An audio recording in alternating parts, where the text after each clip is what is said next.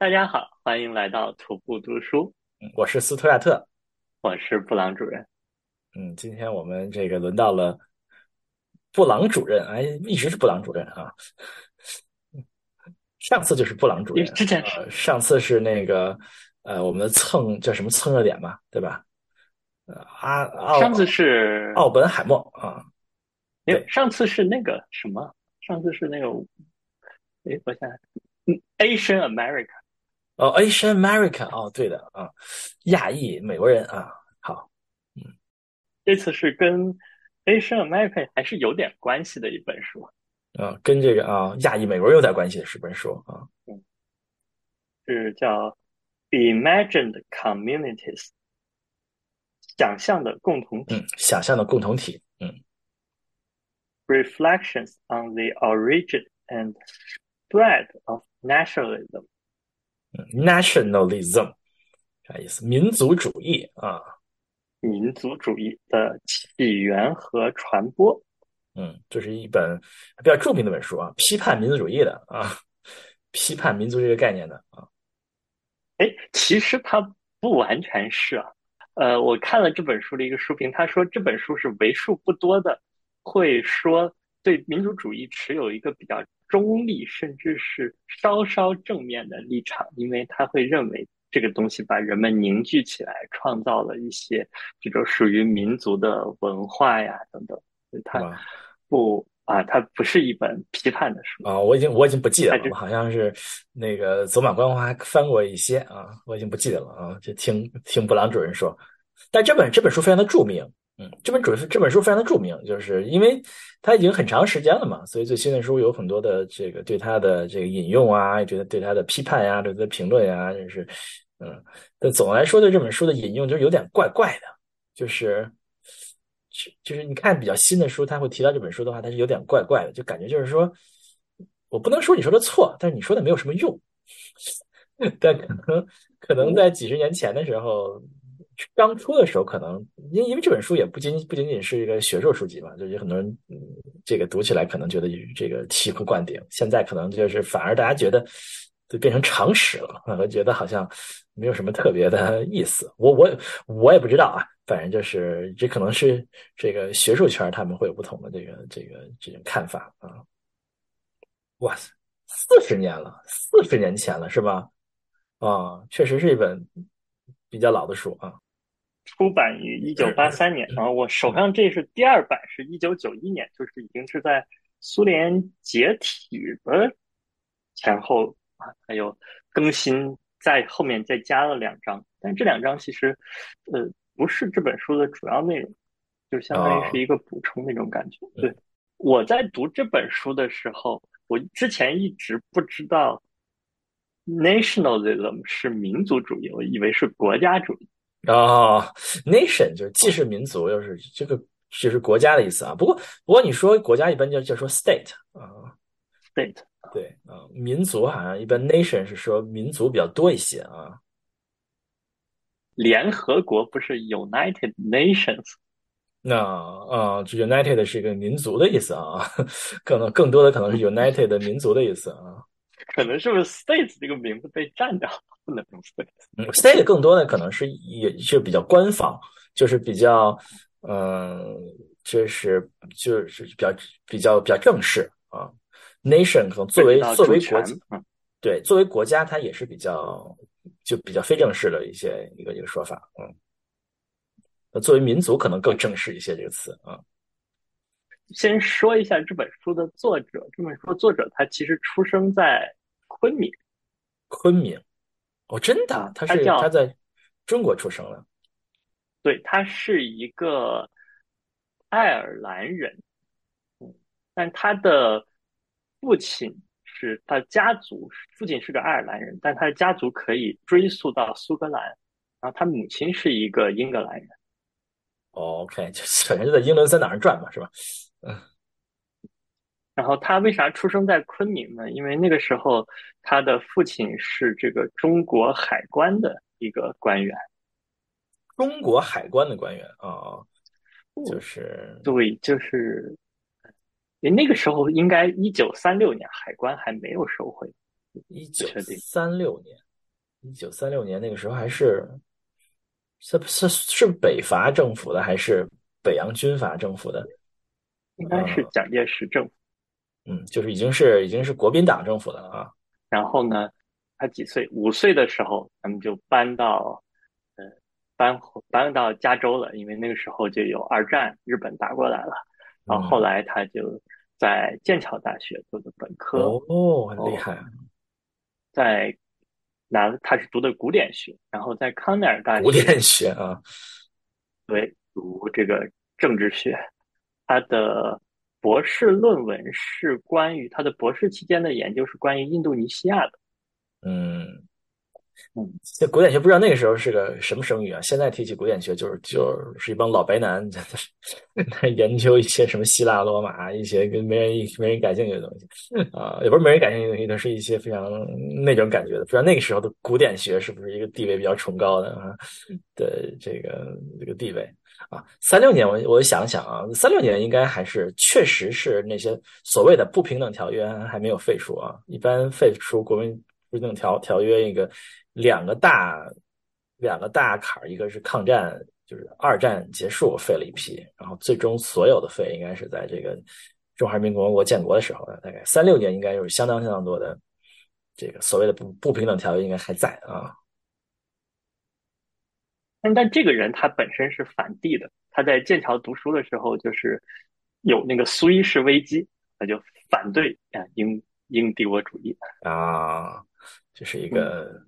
比较同情这些受压迫民族的一些人啊，嗯，对，而且他在印尼的时候，曾经在为了一个当时印尼共产党的总书记的一个审判上，曾经为他去作证。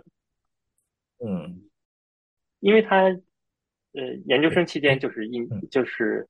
那个学印尼的研究，而且他本身在印尼也待了很久，而且他的他可以认为是有语言天赋吧，他应该是可以读什么荷兰语、德语、法语，呃这些语言。然后呢，他在他的印尼语和爪哇语水平是母语水平。哦，这么厉害，母语水平哇，这么厉害啊！对，就是可以开玩笑的。不不过，你作为一个学古典 古典学的，不不不不会个七八种语言，好像好像很难学啊，好像很难做啊，嗯。然后呢，呃，后来他就不得不，因为苏哈托执政时期，他就不得不离开了印尼，不不让他回去，到九八年他才回去。哦，好，可能然后他就去在，然后后面他就一直零二年他从康奈尔退休以后。就一直是在东南亚旅居，然后最后也是在印尼去世。嗯，哦哦，他是看来是跟东南亚有非常紧密的联系的这么一个人啊。对对，所以就是你像他的一个回忆录叫做《A Life Beyond Boundaries》，就是没有没有边界国界的啊，不比较没有国界啊，boundary 没有国界，国界叫叫 border 啊，boundary 就是没有边界的。对，就是因为他在，他还收养了两个这个印尼的孩子养子，看来确实是对这些第三世界国家充满了同情啊。所以就是说，他的他就有点把印尼当做有一点点自己的自己的祖国的那种感觉，第二故乡了啊。你想他时隔二十几年回到印尼，然后就是。非常激动、声情并茂的用印尼语发表演说，而且同时还说：“你们现在印尼的这些反对派了吗？你们是忘记了历史吗？那不敢面对历史哦，所以这本书其实也跟语言有着很多关系。我们后面会讲到，就是这个民族的概念和这些民族的共同语言之间是密不可分的。呃，我们开始说这这本书啊，这本书它。一开始，它其实提出了几个问题。他先是发现了，就民族这件事情有很多的，他发现有三个矛盾。一个是说，在历史学家的眼中，民族是一个，就是一个很现代的概念；但是在民族主义者的眼中，他们觉得民族是一个有着，其实是是一个自古以来的一个东西啊。嗯，哎，我觉得这个这可以。可以套在中国上说啊，我们我们一说我们的民族就是是吧，炎黄子孙是吧，华夏儿女是吧，皇帝蚩尤就开始了是吧？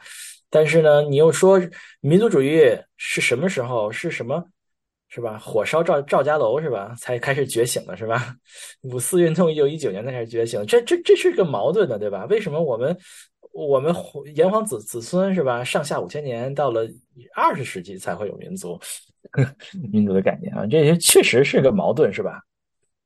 第二个点，他说的是说民族本身作为一个这种社会文化的概念，就每个人都会，就是我们上一集的都会问 Where are you from？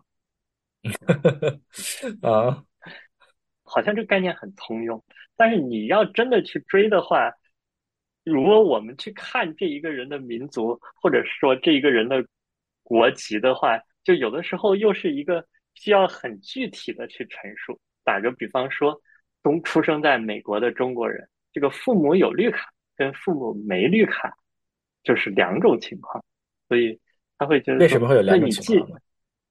父母只要一方有绿卡的话，他是不应该有中国国籍的。啊，OK，啊，父母都没有绿卡，他才能能拿中国国籍。嗯，就是那那你说他他他到底是包括他到底是中国人还是美国人？包括我们我们的这个作者，那你说他是一个他是哪里人？他是一个爱尔兰人，还是一个苏格兰人，还是一个英格兰人？所以说，就是这也是一个矛盾。那还有一个矛盾就是说，在这些民族主义者，他们其实是，比如说在在政治层面是经常是很有声量的，能够去发起各种各样的运动，包括印尼的这种运动。同时呢，但是在民族主义方面，好像在思想层面，他们又成了矮子，就是没有一个著名的。不管是哲学家还是一个一个社会学家，他是一个能代表民族主义的。这里面他比如说，他举例像托克维尔呀、马克思呀、韦伯呀，这些人没没有一个跟他们能相提并论的民族主义哲学。哦，有道理啊，就是没有哈，真的没有啊，哦。所以这是是他他一开始的提出的三个矛盾，但其实你看过他的生平，会发现说，这个人他他生活在印尼，印尼是一个是一个多民族的国家了，这些各种各样背景各异的，包括华也华人在内，那他们是怎么样竟然就就成为了一个国家了？而且在这个形成国家的过程中，发生了这样那样的悲剧。这个是是他引发他去写这本书的一个原因，因为他是他是七二年被印尼驱逐出境，嗯，就是他写这本书的时候还没有能回去啊，嗯，对，他是二零啊，他是九八年回到印尼，二零零二年退休，二零一六年去世，那他他最后还是在印尼度过了是最后的十几年。哎呀，对于印尼的这个感情这么深啊。嗯，这是他提出的三个矛盾，所以这本书它是围绕三个问题展开的，就也是三个。哦，对，这本书其实它读起来很很难读，所以我今天也是试着去讲，没有没有完全的读过，感觉可能将来或许呢，然后看第二遍，读起来很难读，读起来很学，就是那种可能是一种老派的学术吧，经常就一大段去引用谁谁谁的。你知道，或者是引用哪一个哪一个什么小说里的内容等等的，就读起来很晦涩。但它有一个特点是，就经常就是第一怎么怎么，我们下面讲三点，第一怎么怎么样，第二怎么怎么样啊。所以后面就不用看了，就看那三点就行了啊。呃，对对，其实第一章、第二章就是我都是先翻到最后一页，然后看一下他总结里面总结了几点，然后后面再去看看前面，要不然就是会会。一直接看前面就自己会会懵掉，所以我觉得这本书还挺适合，就是想练什么 GRE 阅读、托福阅读。GRE 阅读这么容易吗？最后就看着结尾就可以总结了吗？对啊，所以这本书它的三个三个问题，就是第一个就是民族主义是怎么来的，嗯，它它它是怎么进入到历史中的。第二个问题是它的意涵随着时间是怎么变的，然后啊，第三个是为什么在今天这个民族主义可以有这么强的这种情绪层面的情绪层面的能量。嗯，就是说，我们可以说，我们比如说为中华民族而捐躯，听起来就很光荣，对吧？但我要说，呃，我要为这个中国数学会捐躯，听起来就很扯。啊，什么？为什么要中国数学会捐躯？嗯，对。那这是这本书整体提出的问题，所以他一开始他就会去从这种文化层面去研究。就是民族主义，它可能的来源是什么？那么它会被认为它是一个随着资本主义的发展，随着呃技术的，特别是印刷术的发展，是成为这个民族主义的一个呃进入历史中的一个重要的推动力。因为他他的这种观点更多的是站在欧洲的角度吧。因为八几年的时候，可能还不不会去批判欧洲中心主义，所以对，其实我们现在一开始就就就一说近代民民族主义起民主国国家兴起，就是说就是从欧洲开始，是吧？啊，那为什么和印刷术有关系呢？它是资本主义要加印刷术，比如说是一五零零年前，欧洲印了两千万册书，到一六零零前印了两亿册书，大家都想读书。印书很赚钱，那如果说我是一个资本家，那我怎么样让我的市场变得更大呢？那一开始的书都是拉丁语的书，嗯，那那但是会拉丁语的人很少啊，都是一些学者啊，他至少是会两门语言，但有大部分，因为欧洲各个地方都是在说各个地方的方言，啊，这些方言其实是没有文字的，嗯，没有文字。那么我要让更多的人读到我的书，那我怎么办呢？就是。我要去印一些比之前的书要价沉一些、便宜一些，但是大家喜闻乐见的书。嗯，那么就是我们的书，我就会去，嗯，不印文言文了，我们问印白话文的书啊。哎，对，一开始印的都是圣经啊，说是这个马丁路德是是第一个畅销书作者，就是靠他的名字都能卖的书。这个也跟宗教改革有关系。当时据说德国有三分之一的书都是他写的。哦，这么厉害啊！嗯，所以印大家喜闻乐见的书，印小说呀，印什么的，那我就要去选一些比较好，因为我不可能每个人的方言都去印，我就按照有一些方言，然后把它文字化，嗯，我就开始去印。那这印的话，造成了两个结果，一个就是说。在这样的一个区域内，大家看的书后到后来，大家看同样的书、同样的报，我们就形成了一个读者群。然后这些人之间，他就彼此有了某一种链接。这不是我们现在在在互联网上大家可以隔空互喷的那种键盘链接，更多的是一种想象中的。我也知道和我差不多的人同时在看这样的书、这样的报纸。这就是这本书的标题：想象的共同体。嗯，然后它还造成了一个的变化，就是说，原来是各个地方各个地方的方言，相当于比如说，呃，这个这个城市有这个城市方言，那个镇有那个镇的方言。但是把它变成印刷的语言的时候，它的这种标准化的可复制的语言的数量就变少了。嗯，标准化可复制语言的数量就变少了。对。在这个民族主义形成的早期，其实大家都是很重视的一个是要出字典，规定一下我们这个语言的语法啊，我们的这个拼写规则，而且方言之间就形成了层次。比如说在德语的话，就会出现了像现在的这种标准德语是来自原来的这个 High German 高地德语，跟这些。高地德语口音比较相近的语言，它就慢慢就式微了。但是呢，比如说捷克语，就今天的捷克语，那曾经它也不叫捷克语，曾经可能也是一些，就跟德语也差的没有那么那么多，但它不好背。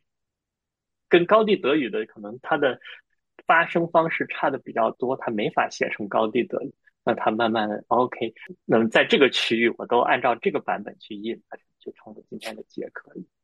哦，是这样子哦，就是大概语言差不太多的，最终就归成了一个一个民族啊，就是因为这个他们能够印刷在一起啊。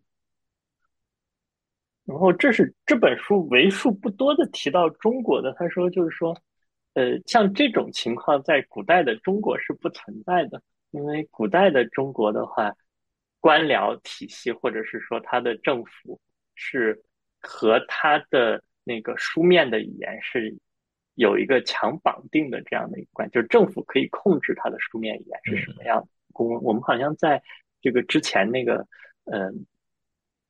之前的有一期什么说古代中国为什么发展没有发展出科学，里面也提到了一嘴，嗯，但是在在欧洲的话，有宗教方面的影响。最早的话，拉丁语它不仅仅是一门书写的语言，它也是一种一门神圣的语言，在中世纪啊，代表了某一种宗教层面的呃神圣。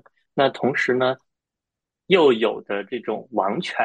各个的，比如什么哈布斯堡王朝呀，把人们凝聚在一起的可能是这种神权和王权。但随着宗教改革呀，随着资本主义的发展啊，这些神权跟王权逐渐解体了，民族主义就兴起了，是吧？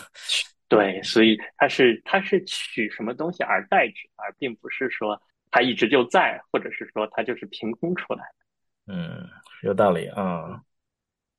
他会说。呃，为什么这是想象的共同体呢？就是比如说中世纪这些贵族啊，不管是所谓的德国的贵族、法国的贵族啊，英格兰的贵族，他们之间是一个是一个小圈子，大家多多少少有一些姻亲关系，可能也经常见面，也有相同的文字，都是用拉丁语来通信，所以对于他们来说，他们之间的关系很具体。嗯，这就是哪哪哪的谁谁谁，一说大家都知道。但是随着资本主义的发展啊，有更多的人他他能够去读到书面的东西，更多的人的接受教育，能能去用文字，然后参与到市场当中。那除了这个用金钱把大家用交易把大家联系起来，那么还有用什么东西把大家把大家连接起来呢？就需要有一种这种想象的共同体的概念。哦，就是大家要要想象共同体，就是民族，就是在其他所有的这些其他诸多过去的这个认同里面，在崩溃的时候啊，这个民族认同兴起了。然后这个兴起一开始是无意识的，但后来随着这个民族主义的运动、民族国家的建立，它变成了一个有意识的，也就是这本书第。四章以后开始的内容，我们刚才说的主要是前三章的内容。从无意识到有意识，其实两个一个转折点还是美国的建立和法国大革命。哦，为什么呢？为什么美国的建立和法国大革命会让民族建立起来呢？啊，这个问题我不一定能说的非常好，但大概就是说，这些民族民族国家的。创立最早，我们把这个概念创造起来，然后有大概几个模型，然后各个的国家就纷纷的去复制，就相当于是各种山寨，就相当于这个民族国家的发展其实是围绕着几个模板来发展，而最早的那个模板是参考了这个法国大革命和特别是美国的独立。哦，这个这个我也。为什么民族会参考美国的革命来建立呢？这叫什么民族国？嗯，为什么要参考美国呢？呃，这就是这本书他他认为自己跟大部分当时的学者观点不同的。他认为这个民族国家的发明不是在欧洲，而是在拉丁美洲。哦，在拉丁美洲他们发明了民族国家啊？对，就是。特别是这种西班牙的这些殖民国家，他们受到了法国大革命的影响，特别是受到了美国，它原来也是一个殖民地，它也可以独立。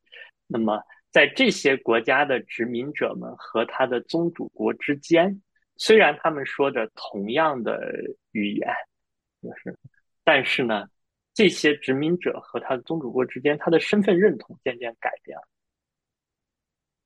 嘛，这些跟前面好像又又又不太一样啊。前面说一种语言就变成一个民族认同，现在又变成同个语言又有多个民族认同啊。对对，这就是这本书我觉得还挺挺难的地方。但是其实这些国家它的那个报纸或者说它的这种呃当时的这种书面印刷的东西，并不是说整个这个西班牙的美洲殖民地都是一都是一个报纸或者一个，因为它也是会分成这个殖民地分成呃各个的这种呃区域吧，就按这个各个的管理的区域。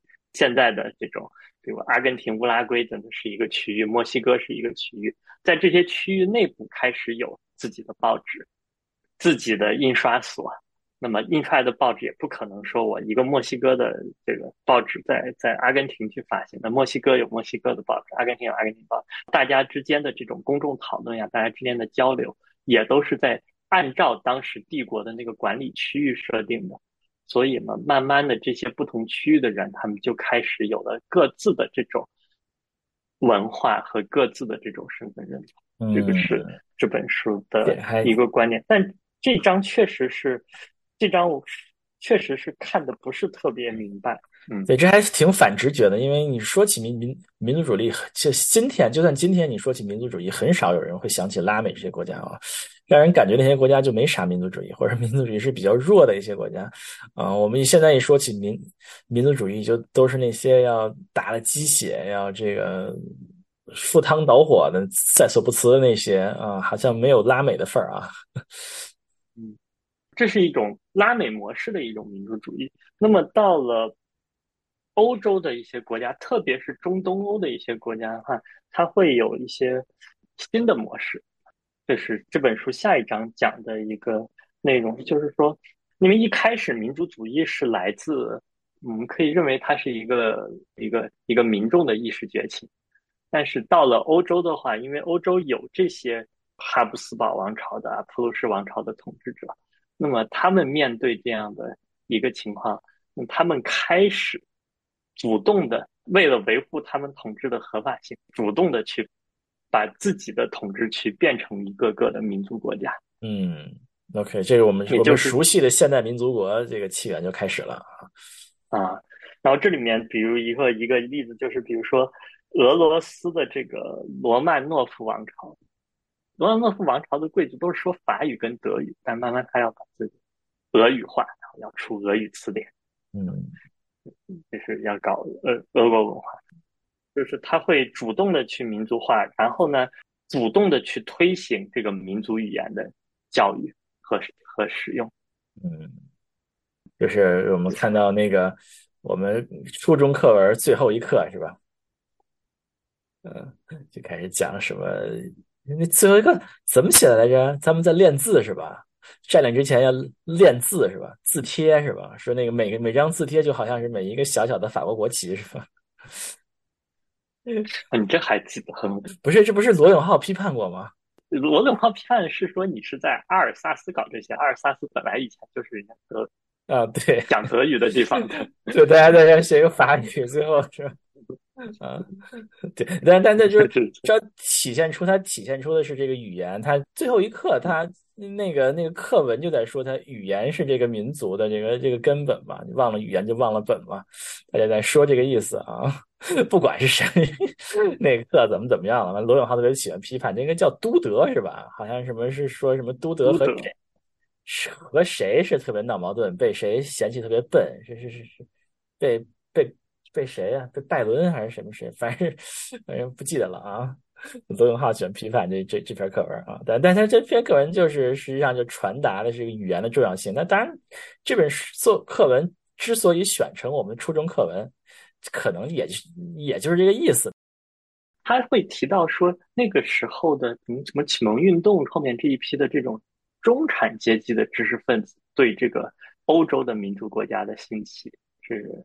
起到了很多的这种推动作用，就是他们，他们需要某种身份认同，或者是嗯某种这种社会文化层面的一个需求，所以就包括前面提到的学校呀、字典呀，都是离不开这些中产阶级知识分子的。然后大概到一八二零年，这种模式就比较成熟，然后这些这些中产阶级的劳动成果就被这些贵族啊 窃取。变为己有，开始就是各个贵族就王权了，是吧？自己王权来建立这样的这种合法性。然后这里面呃，提到了提到了这个罗曼诺夫王朝，还提到了日本。他说日本的情况其实和和欧洲不太一样，但是日本的这个成为近代成为民族国家，它是就是借鉴了这些民欧洲的民族国家，就把它的这种模式本地化一下。他认为日本什么时候成为民族国家吗？明明治维新日本是的，明治维新对啊，嗯，成为现代民族国家有一个很好的契机，就是当我意识到我的国家是要面对外，不仅仅是自强，更多的是这个求生存吧，自我防御。所以在那一代日本人看来，就是不管是后面打日清战争、日俄战争，它都是为了民族求生存，因为那个时候。我学习的对象，这些呃欧洲的所谓的帝国主义，他们都在不断的侵略和扩张。那我要屹立于世界民族之林，我也要不断的去扩张。嚯啊，嗯，所以所以那时候日本开始讲国学啊。开始讲国学是吧？对，国学这个词是个日本词，我们中国的国学这个词居然是个日本词啊！这这件事情让我也觉得非常的神奇啊！对，你开始开始讲讲国学嘛，开始就是对那中中国过去那种佛教啊，那个这个儒家啊，开始就是开始这个排斥，要讲他们过去的神道教啊，他们那种国学啊，有点诡异啊！你国学这个词找了一个日本词啊，嗯。呃，对，所以就是因为它它本身就有比较强的民族统一性，而且日本的天皇是属于就是那种没有换过代，所以就是日本的这个这个模式就比较好套。嗯，对，有点牵强，就是日本的有点牵强啊，有点牵强。嗯，哎，但是明治维新之后，确实是对日语做了很多的规范的啊啊，就比标准日本语嘛。就是包括一直到就是一直到二战二战后啊，也不断的去你看，它会不断的是也不是不断，就是过一些年就会更新它的标准汉字表呀等等的。然后包括日语的现在的文法跟比明治维新之前的文法也差很多。我不过你要这样套，那中国确确实要套到五四运动是吧？一九一九年巴黎和会之后，火烧赵家楼是吧？民族觉醒是吧？啊啊，开始这个讲白话文运动是吧？这个这个这个之类之类之类吧，是吧？啊，所以他提到的最后一波就是从一战后，因为一战后这些啊，一战到二战这些帝国，因为这个这个这个作者本身是反帝的。帝国本身的存在跟民族国家之间是矛盾的，那这些呃之前在帝国统治下的，特别是这种亚非的国家，这些殖民地国家，怎么样去形成他自己的这种民族主义？嗯，所以他这本书基本上是对于这个亚非拉的民族主义是还是有一定的这个积积极的评价哈，对于欧洲的还是比较负面评价是吧？嗯。算是有一点点的，他会说这些形成民族国家以后，他就要不断的去扩张，证明自己民族的优越性。嗯，对，这这这个就是我们现在比较喜欢批判民族主义这这一点嘛，因为我们一说到民民族主义，就是很排外的这感觉，对吧？啊，这个是吧？这个国家跟这个国家老抢块地盘，就是我的地儿，我的，我的，我的，是吧？这是我们现在经常对不太喜欢就是现这一点啊。对，就是，而且民族主义它通常是带着某种排斥性，而且是说，而且通常一些民族主义的活动，它是，它是要把自己标榜成一个我是为了自卫。我跟你说，现在什么什么国家要要要加个什么大什么什么国家的时候，这这这这事儿就有点坏了。啊，就是俄罗斯的意志，哇，这事儿就有点坏了，是吧？大俄罗斯是吧？这啊。对，就是民民族国家都有都都有一个想想象中的更大的领土啊，这个并且这些领土都是重合的嘛，是吧？所以就是是吧？就是我们现在说起民族主义，就是就就是这种感觉啊。我觉得这本书其实嗯写的很细致的一点，就是他写这些呃亚非的国家，特别是他可能是用东南亚的这个例子。呃这些，他们怎么样成为一个民族国民族国家的？这中间就是既有前面的这种民众的成分，也有一些官方的成分。官方指的是这些殖民地的这些官员，因为这些官员大部分还是去来自这个殖民地本身的土生土长，他没有办法有那么多都是宗主国过来的。然后这些在殖民地的教育，然后产生的这些知识分子，第一代普遍的接受了相对比较好的教育，成长出来的知识分子，他们的。对这个社会的认识，他们的诉求就会跟他们的父母那一代不一样，他们就会去更加的去思考，说我的民族认同是什么，我要不要我的这个民族的未来是什么，我可以做些什么，他会更多的去提到这样的一个差别，以及长期的。都是这一波人在这么一片地方，他们之间的互相的交流行动，慢慢的就会形成一个和宗主国不一样的身份认同，和进而去，呃，成为一个这个民族，就是成为这个民族国家最开始的雏形，就是他讲的这个这些东南亚可以理解啊，不好意思，因为很多国界都是这些殖殖民者画的嘛。啊，那么你画出来，它就真的有这个民族的啊！这件事儿还是很挺挺神奇的一件事儿啊，是不是？嗯，所以他肯定是和这些这些叫什么殖民者有关系啊。这前面就已经回答了他提出的前两个问题啊，最后两章他就是就是第一版的最后两章就是在讲他的最后一个问题，就是为什么为什么。这个民族主义能够有这么强的情绪感染力，然后这两章的标题分别是爱国主义与种族主义。其实他在这这两章的批判性会相对强一些。哦，就是你要想这本书写写于一九八三年，那个时候基本上是一个民民族主义退潮的这么一个趋势，是吧？啊，但是没想到我们四十年后的今天又是一个民族民民族主义崛起的时代啊。这个我现在看起来可能和那个时候有这个又肯定想法又不一样啊。